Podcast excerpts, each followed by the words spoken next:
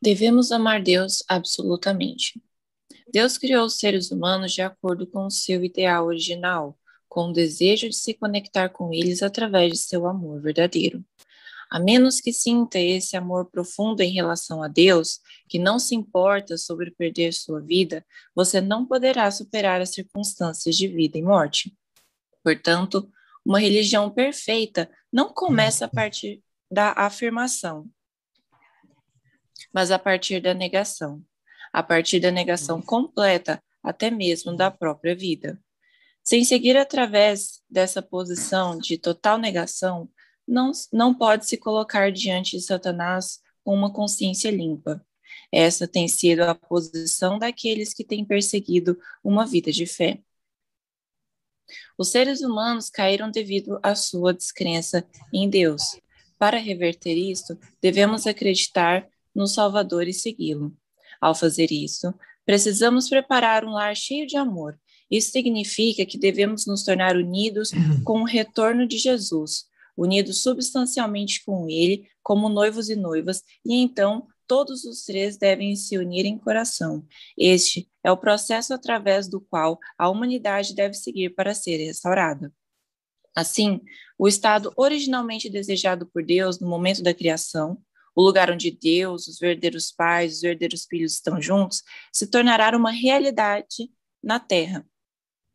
Este é o lugar onde o novo céu e uma nova terra começam. Como Deus foi expulso e removido de tudo o que tem a ver com este mundo, não temos escolha a não ser seguir um caminho de indenização. Dada a situação, a atual situação da humanidade, nós membros da Igreja da Unificação, estamos em uma posição crítica.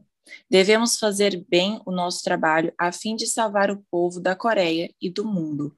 Nossos sacrifícios até hoje, até este ponto, foram para edificarmos o altar no nível do povo coreano. A partir daqui, precisamos nos, nos mover a, adiante mais uma vez e nos tornarmos ofertas sacrificiais no nível mundial.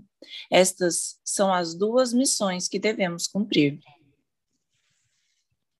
O que Jesus quis dizer quando disse: Ame o Senhor, seu Deus, com todo o seu coração, toda a sua alma e toda a sua mente. Este é o primeiro e maior mandamento.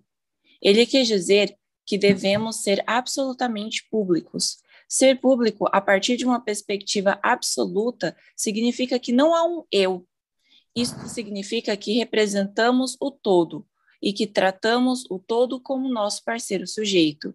Este mundo decaído pertence à esfera de Satanás. Portanto, devemos atender a Deus como nosso parceiro sujeito absoluto, o ser central que representa o todo.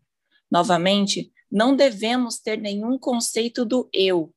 Se temos este conceito, a condição para a posse da esfera de Satanás sobre nós permanecerá. A partir do ponto de negar absolutamente a nós mesmos, precisamos criar unidade entre todas as coisas materiais e nossa mente e corpo como parceiro sujeito absoluto, como nosso centro. Então, devemos fazer ofertas.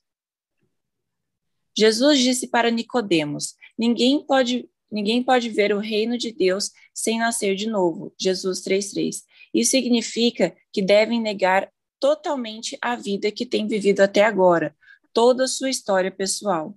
Mesmo se tem desculpas justificáveis ou realizações notáveis, ainda devem negar a si mesmos. Como pessoas decaídas, não podem fugir da esfera da queda sem seguir através deste curso. Viveram suas vidas até agora como pessoas que estavam mortas. Assim, isto deve ser negado inteiramente.